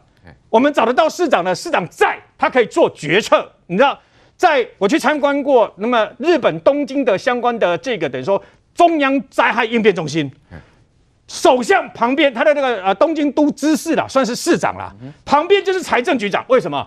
万一我要用钱的话，财政局长立刻立刻马上可以挪用，你知道吗？那为了救灾嘛。所以呢，这就是为什么需要市长在，市长在立刻决断，立刻决策，然后让市民安心，让灾民你会觉得有人关心我，我不会这样子哈，我们找不到这个等于说事情，找不到人家的关心我，要处理事情没办法处理嘛。那么除此之外，事实上你说会不会影响到？当然会，他对黄珊珊的那个呃那个选情的影响是重疾，你知道吗？是重疾。我再讲一遍，是重击。然后对高虹安有影响，但是没有那么大。哦。但是高虹安砰也会掉下来。因为外界会想，如果高虹安真的当上市长，会不会作风也跟柯文哲一样？高虹安到现在不太敢针对柯文哲这个事情发言，你有没有发现？因为一发言不管讲什么都失分。嗯，很简单，所以我干脆就不发言。嗯，好，我就干脆就这样子淡淡淡淡的。他今天也有进行所谓的政策说明会啊。嗯，但为什么？因为他知道柯文哲现在成了台北市民的眼中钉，就很简单嘛。那你这个会外溢到其他的县市，尤其是高虹安的新竹市啊。嗯，为什么？因为现在。很多的这个等于说选民自己本身，呃呃，民众党自己的这个支持者来自于年轻人最多嘛。嗯哎，你要知道，年轻的柯粉不是你做什么哦、呃，我柯文哲把你随便胡说八道，随便做什么事，年轻人都照单全收，不是的，他也会讲道理，他也会认为这样子这个等于说是对还是不对的嘛。所以呢，你就要知道，你今天柯文哲，你以为说反正我就这样，喜欢我的人不管怎么样哦，我说什么话做什么事，他们都喜欢我，你错了。所以我一再讲嘛。今天柯文哲如果还要再选连任的话，那绝对不是这样。第一时间搞不好就要跟侯友谊冲回来了，比谁都快，马上就冲到这个等于说啊康湖隧道去了，比谁都快就冲到阳金公路去了嘛。所以。它不仅会影响到黄珊珊，还会进一步拉到这个所谓的呃高虹安的这个相关的选情啊。呃，你你要知道哦，高虹安跟这个林根人两边加起来虽然会赢过沈慧红，但是也不至于是压倒性的胜利啊。所以呢，事实上，就算即便林根人的民调低再低，还是十几趴啊。也就是说，他们国民党在新竹市或许声势没有那么好，但是还有他基本的陆军的陆那个基本盘呐。所以你就要知道。那么这也是解释为什么高虹安到目前为止对柯文哲就保持一个若即若离的关系，闪过这一波风波再说。好，再来关心俄乌战争的最新发展了。俄军的地面部队打不过俄军，现在开始用无人机来进行骚扰吗？那青黄，昨天呢，十七号呢，基辅遭到俄国自杀无人机的攻击，有多处公寓倒塌，也造成多人死亡哦。看起来那无人机还蛮多的，然后民众惊慌失措。然后呢，乌克兰士兵开始用这些步枪啊等等机炮啊，开始对空哈来这个发射，希望把它打下来。泽伦斯基说，这是试图用恐惧来弥补军事上的失败。俄军这一招是啊，骚扰有余，那对于真正的战事有帮助吗？在乌克兰战场上面，领土要往前推，打不动，打不动之外呢，导弹的攻击打到现在，俄罗斯自己的导弹都快干了。所以根据目前的这个统计哦，俄罗斯的导弹数量呢，从开战之前哦，可以这个我们所讲说整个打了大概两三千发，到现在统计呢，它大概只剩下六百零九发的导弹的数量。那所以你可以看到它导弹数量不够，导弹数量不够，那俄罗斯要怎么办？他想到一个方式，就是我去跟伊朗拉货，因为连俄罗斯自己的无人机数量都不够了，所以。根据最新的这个资讯呢，应该是俄罗斯跟伊朗拉货这个见证者一三六的无人机拉了多少台呢？总共是两千四百台。所以他现在的方式呢，就在昨天我们看到他的画面是，他出动了很多这个伊朗的见证者无人机，大举去袭击这个基辅的市区。所以这个攻击的方式对俄罗斯来讲等于是新的。为什么？因为它是一种自杀式的无人机，它等于跟日本当初的神风特工队一样，它但是它是以无人机的形式，所以它没有驾驶员，所以它不需要牺牲人命。所以它这它这种无人机的模式呢，等于是。一种新型的攻击，直接俯冲式下去，然后呢，就直接引发爆破。但是它没有办法。为什么我们说这个泽伦斯基讲说他是用恐惧来弥补军事上的失败？很简单，因为它很难摧毁掉比较明显具体的军事目标，因为它所能够承载的弹药呢，它大概就是四十公斤左右，所以它没有办法像一般传统导弹可以载到四百八十公斤以上的弹药，所以它的破坏力有限。但是它想要造成一个现象，去吓。乌克兰的老百姓去吓基辅的老百姓，让老百姓呢会心生恐惧。所以这种无人机哦，对俄罗斯来讲，坦白说，资源打到干的时候，它比较划算，因为一台呢，它的金额是多少？跟导弹比起来很便宜，它一台价格是两万美金左右。然后呢，这种类型的无人机呢，它大概跟它拉货，我们讲说大概两千四百台，可是伊朗自己的库存其实也没到这么多，所以它现在的模式就是，我希望呢，普京现在在拉高自己的谈判筹码，所以他要制造这个这那个乌克兰以及基辅这些民众的恐惧。但他的问题是什么呢？他的问题是。他没有想到乌克兰的民众虽然有人牺牲，但看到更多是乌克兰民众很勇敢的出来抵抗，所以才有刚刚中央讲的那个画面里面是基辅的警察哦，拿着 AK 四十七的步枪在打这个无人机哦。然后你也看到另外一个是什么？是现在乌克兰的防空导弹系统呢，它也开始生效。所以对于这种无人机，到目前为止呢，你也看到乌克兰大概击落了四十多架的这种伊朗的无人机。换言之。它对俄罗斯来讲，哎，它的这个数量两千四百台，看你什么时候被打完而已。对，而且最新的消息，我们是不是有讲到？之前呢，英国要支援它防空飞弹系统，德国要支援它防空飞弹系统，美国要支援防空飞弹系统。结果今天最新的消息是，连。法国都要支援这种我们讲响尾蛇防空飞弹系统，这个响尾蛇防空飞弹系统，这个也是法国现在很重要的设备。但他对他来说，法国总统马克龙说，对乌克兰来讲，现在有需要，所以我们法国支援这一台给乌克兰，让乌克兰可以保护他们的天空。哎。这件事情这样看下去呢，你就会发现，对俄罗斯来讲，军事上目标无法达成，但是呢，他至少要达到恐惧上的目标。但是现在看起来，乌克兰人既然保卫自己的决心这么的强大，对，既然连对这种无人机呢，连 AK 四七的步枪，警察都可以上街头直接对着他开枪，所以你就可以看得出来，乌克兰的反抗的决心，以及对俄罗斯来讲，他现在导弹数量的干枯。对，其实呢，乌克兰民众呢都面对战争已经这么久了，怎么会害怕呢？除了我们看到乌克兰士兵呢拿出这个机枪呢就对着无人机打，其实呢还有个影片是民众在阳台上就拿着步枪要去打无人机啦。所以你要吓这个乌克兰民众，其实应该是徒劳的。那现在我们看到。呃，俄国方面呢，出动这些无人机，除了针对这些平民百姓在进行骚扰之外，他们还针对呃乌克兰的防空飞弹 S 三百要进行轰炸。来，瑞德哥，这个呃俄军所出动的这所谓的柳叶刀无人机，说要去炸，结果有炸成功吗？还是只炸到可以呢？甚至人家还在想说，该不会是乌克兰是用那种伪装的方式要去诱敌来进行这种无谓的轰炸吗？因为从这一段相关的这个影带里面可以看得到啊，那么这个呃无人机呢，它去炸。它应该是这个呃乌克兰所有的 S 三百的防空这个系统啊，我看到它炸下去了以后有火光，诶，那个火光应该是这个无人机，它的无人机大概是五公斤左右的 TNT 黄色炸药哦，大概是它的爆炸威力大概是这样，所以它下去以后呢，有这个火光有爆炸，但问题是它如果真正炸到了所谓 S 三百的话呢，会引爆成更大的爆炸，应该是连环爆。啊，对，没有错，可是没有看到。对啊，没有看到的话，第一啊，那么很可能是没有炸成功，没有炸正中 S 三百啊。那第第二，很可能也是一个诱标诱饵啊，不是不可能的哦。为什么呢？包括我们自己的这个哦，马上要生产的自杀攻击无人机啊，那么剑翔攻击无人机，对不对？总共从一百零多架，呃，现在要扩产到一百五十架，里面就有右耳右标。哦，右标是干嘛？右标是飞过去以后，我是本身这个攻击自杀无人机里面没有飞弹，没没有这个炸药，但是要诱导人家的防空飞弹来打它啊，来消耗你的防空飞弹就对了哦。所以呢，到底是不是这样子？至少可没看到没有所谓连环爆？哎，你通常我们看到连环爆就是炮阵地啦，然后呢自走炮啦，还有坦克，它一定都会连环爆，包括它的这个等于说哦防空飞弹也是一样，因为你里面有弹药嘛，有炮弹嘛，所以所以我的爆炸就会爆，砰砰砰，然后炸得更大这样子啊，可没有看到。对，我觉得更有趣这种连环爆才是真的，对，没有错，这还真的就。一个一个小一个小爆炸，然后砰的就变成大爆炸这样子哦。通常在呃 T T T 拐两的 T 八零 T 九零的这个俄罗斯的坦克，你可以看到，呃，无人机放进去以后，叭叭叭叭，那么整个炸开这样子哦。对。那么另外一个画面其实是更有趣了，为什么呢？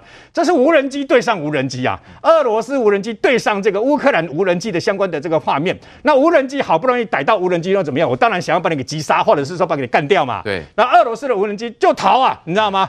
啊，他被他发现了你后面那个乌克兰的无人机，因为一定不是他们的，所以他怎么办呢？他就逃，他就你可以发现他在前面逃逃逃逃了，以后然后那个乌克兰的无人机在后面追追追追追，啊，追了以后发生了一个悲剧了，什么悲剧呢？就这样一路追一路追一路追了以后呢，突然间追到前面的哈，由乌克兰无人机所拍摄，你看，他们还故意加加这一段特效是吧？加这一段说，为什么有人一个吐痰，乌克兰给你吐一口痰，对不对？哦，砰，你就炸掉了啊！当然不是吐一口痰了，那个乌克兰人也不会在空中了，他无人机自爆吗？他是应该是自己带的这个相关的炸药哦，在逃的过程当中，可能指挥的这个呃相关的这个动作太大或怎么样，不小心去把上面的那个引信给牵动，牵动以后呢，他那个那个牵动炸弹的这个牵动呢，又它引信了以后呢，就引发自爆，结果在他眼前给爆掉。你看，所以我要告诉我们的国防部，我们的国防部跟经文社的还有这些发言人，相关国防部发言人这些的脸书都还不够。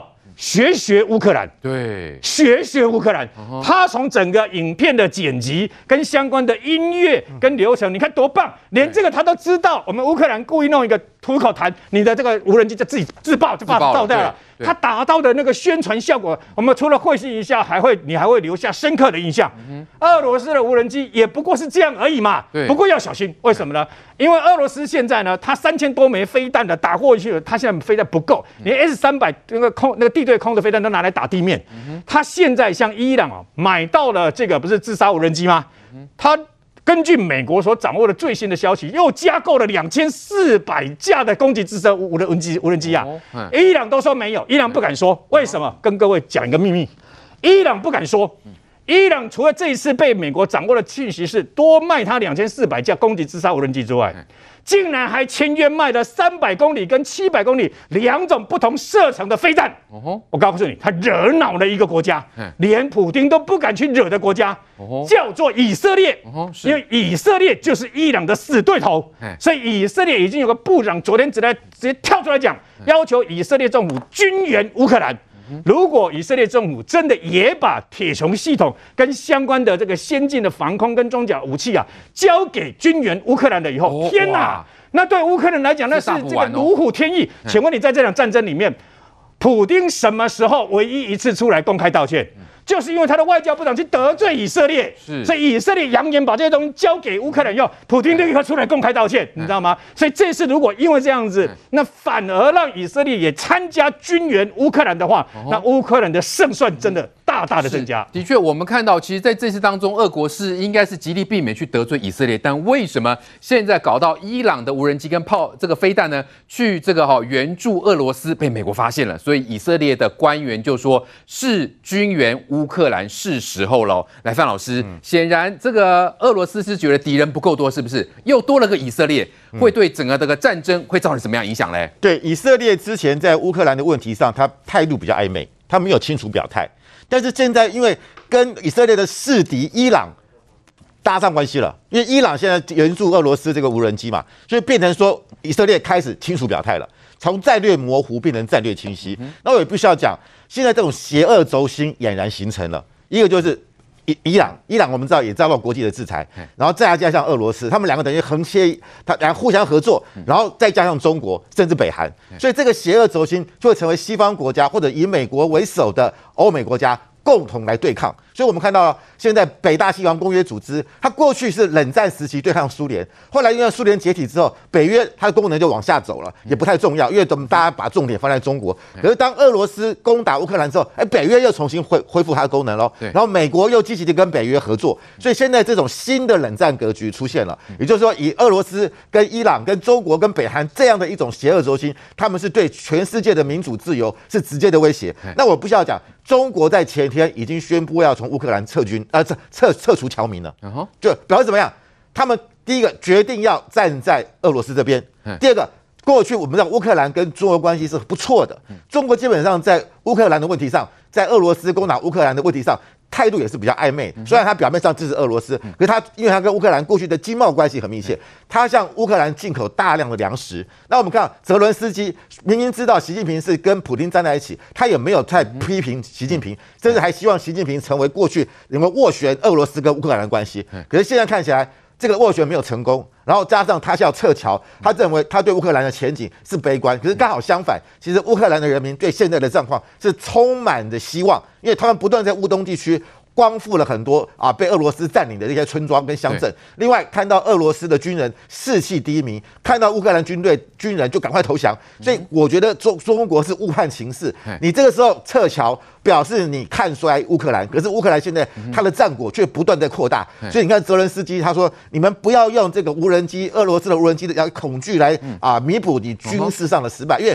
目前看起来，呃乌克兰的军人是士气高昂的，对人民对于未来的胜利，你有没有注意到？这个俄军使出这个哈，用无人机去骚扰首都基辅，这是一种新招数。对，那从这次乌克兰的事情也看出来，未来无人机的确是战场的利器。那也看出来，俄罗斯他这次用这个无人机来弥补他导弹的不足，也看出他现在在国国防上的一个缺陷，以及他整个国力出现了一个很轻、一个相当惨重的一个情况。是，来宽哥，这个俄国出动无人机哈去骚扰人家基辅，显然是俄军的一个新招数嘛。是，那我们看到是不是因为他们战机出了问题呀？苏三四怎么会飞一飞，竟然坠毁，而且呢，去撞击民宅，造成多人伤亡。老实讲，飞行员最基本的训练，不就是避开这个人口稠密区，往空旷处啊？怎么会往民宅那边砸下去嘞？最近俄罗斯有出现非常多战事的一个状况，真的是让大家觉得匪夷所思哦。我们现在看第一个画面，第一个画面先来说，这个是高级飞机哈，苏凯三十四的一个飞机，而且坠落的一个地点，先跟各位谈哦，不是在乌克兰，这个是在俄罗斯的境内。发生什么事呢？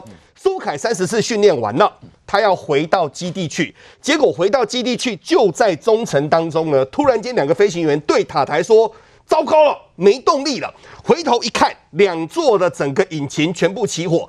结果起火完之后呢，这两个飞行员一看情况不对，马上弹射。所以两位飞行员他顺利逃生，可是这完全不符合正常跟民主国家的操作守则。为什么呢？正常跟民主国家的操作守则是我宁愿看到，如果说当地这边民众人很多，他们会把飞机拉开，宁愿牺牲自己，然后呢飞到没有人的一个地方，想办法飞到空旷处。没有错，台湾之前陆军轻航队就发生过这件事情哦，两个飞行员可以自己逃脱的，但是他们尽量把飞机拉开，拉开住宅。很多的地方，然后呢，后面当然我们那两位飞行员也殉职了。但先跟各位说，因为殉职，所以呢，让平民得以能够生还。但我们发现这件事情很扯，为什么呢？这件事情发生在俄罗斯啊的伊斯克哈，结果现在呢，事情很大条，为什么呢？撞到那栋住宅呢？那栋住宅总共有一到六层楼，总共有六百平哦。现在是九人死亡。六人失踪，十九人目前受伤当中。哦、对于整个俄罗斯来说的话，他们现在俄罗斯的荣光完全都不见了。为什么呢？苏凯三十四，你是高档飞机啊，你是不是保养不好？这第一个。第二个，现在很多人他们去把俄罗斯的军械武器打开来，糟了，至少差美国、差美系的武器两个世代到三个世代的科技产品。嗯、这个晶片一插，先跟各位说，这个差的非常非常多哈。然后再来。普丁最近呢，真的是多行不义必自毙哦。现在呢，依然敢提供武器给他，可是 T 卡不敢提供人啊。但普丁现在没有人，所以呢，最近很多人都在想说，到底白俄罗斯会不会出兵来支援俄罗斯？嗯，那最近呢，白俄罗斯这个影片出来之后，我们也一边看，先跟各位说哦，这个影片超奇怪的哦，他们居然把人呢，先跟各位谈哦，就在那个地方跟跳绳一样，对不对？好像在耍宝一样。然后呢，还有那种所谓的前后的训练啊，乱七。八糟的，很扯啦！但大家突然间发现，哎，奇怪了，这个片子感觉什么地方好像看过？各位出现在哪边？你知道吗？出现在北韩。哦吼，这个跟北韩的训练影片是一模一样的哦。然后现在重点就来了，第一个，普丁目前是孤立无援的，对不对？白俄罗斯的卢卡申科会不会出兵？这个是目前国际的一个焦点。但是当大家看到了白俄罗斯国防部的训练影片之后，大家突然间放心了。为什么放心呢？你知道吗？你的军队陆军这样训练的哦，各位。我们要的是打仗的部队，不是耍宝的一个部队耶。对，各位，你看那个影片应该是加快吧？哦，觉得就很扯，有点滑稽。然后最后面呢，先跟各位说哦，你知道他们最后面的结尾是什么吗？他们最后面的结尾是这一群人呢，他们就下面四个，中间三个，一个站在上面，在干嘛？你知道吗？挥国旗。嗯，完全就是那种。很军事化，然后很共产党化，你完全不知道他们在干嘛，你知道吗？所以呢，胸口碎大石、跳绳，这个是军人该做训练的吗？但最后我们用一件事情来做结尾哦。目前对于很多人来说，他们都认为在二零二三年的夏天，有可能乌克兰可以把克里米亚给拿回来。那为什么可以拿回来呢？最近从很多地方可以发现哦，俄罗斯真的完全没有任何资源了。现在找军人呢，找到已经到监狱去找了。最近发生一件事情哦，俄罗斯有一个年轻人很爱打电动，特别爱打那种打坦克车的那种电动。结果呢，最近呢盗刷信用卡哦，遭罚三十万的一个卢布哦。结果那个俄罗斯的国防部怎么跟他说？你知道吗？既然你爱打整个所谓的一个打坦克的哦，不用，我能让你打真的。所以呢，直接要去做参军哦。为了游戏现在签下去，对不对？为了还债，他就要去参战。结果呢，现在呢，他总共这个三十万呢，送到前线去之后，能不能够回来？各位这一回事。但可以确定一件事情是，我们最近可以发现到哦，现在的。整个欧洲有非常多地方有所谓的黑市价格，这个黑市价格在干嘛？你知道吗？让俄罗斯的年轻人可以偷渡过去。那为什么大家都要偷渡过去呢？因为年轻人非常清楚，我留着参军可能也是死，我逃出去可能还有一线的一个希望。但就现在来说，普丁要人没人，要兵没兵，而就目前来说，乌克兰的军队。目前的军队是有史以来战争最奇怪的，为什么呢？他们的武器现在是越打越多吼，所以就现在来看，有可能西方的专家在预估，二零二三年的夏天可能可以拿回克里米亚。哦，是来清华，我们看到俄军真的能打仗吗？之前我们就说没有训练哦，没有什么这个打靶，就通通送上战场了哈，被人家说去当炮灰。现在啊，连着为了还债，然后打游戏的，真的能上战场？这真的能打仗吗？再来这个白俄罗斯搞这这一套是什么？是打肿脸充胖子吗？白俄罗斯这个很很特别啊，这影片其实坦白说前一阵子就有，但这两天疯传，为什么疯传？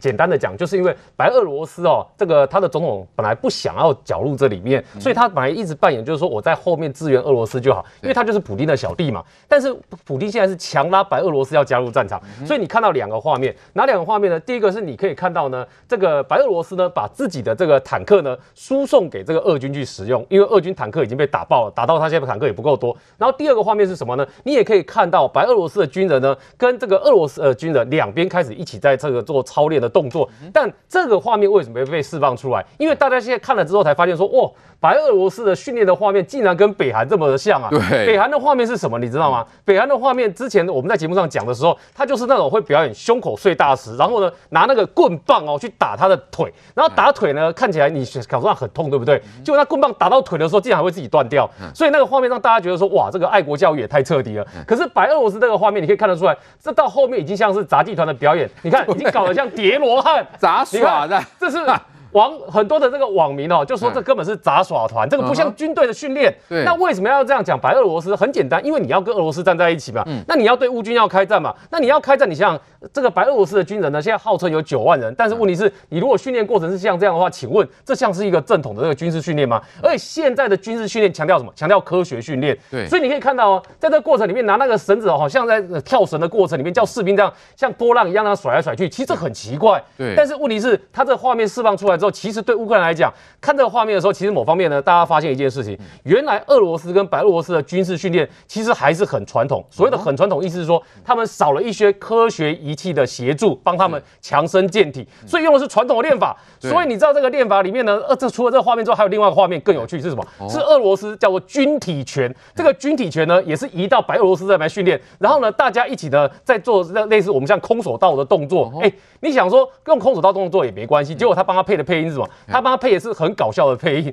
所以那个音乐一放出来之后，大家就觉得说，这看了之后就觉得说，难怪你们打仗会打得这么浪惨。所以在这个时候，因为如果说俄军都被打爆了，那白俄这种状况，这种兵是真的能上战场打吗？哎，中江，我必须要告诉你一件事，白俄这个还是有操练的。现在俄罗斯的动员兵根本很多是连练都没得练，很多士兵的状况是什么呢？哎。比如说我跟敏宽两个，我们两个共用一把枪，然后我们两个打了四发子弹，他两发我两发了之后呢，我们就一起上到最前线去了。那这种类型的士兵，我请问你，他能打吗？他当然不能打嘛。对，所以他的状况是什么呢？很多去了之后是看我能不能领到一些军饷，领到一些钱，因为这一次对俄罗斯来讲，他先动员的部分都是从最穷的穷乡僻壤先动员，是，然后从少数民族先动员，所以它造成一个现象，这些少数民族就会觉得奇怪了啊，当兵的部分呢，你这个就是因为我们穷才要找我们嘛。对，但是呢，他们也会觉得。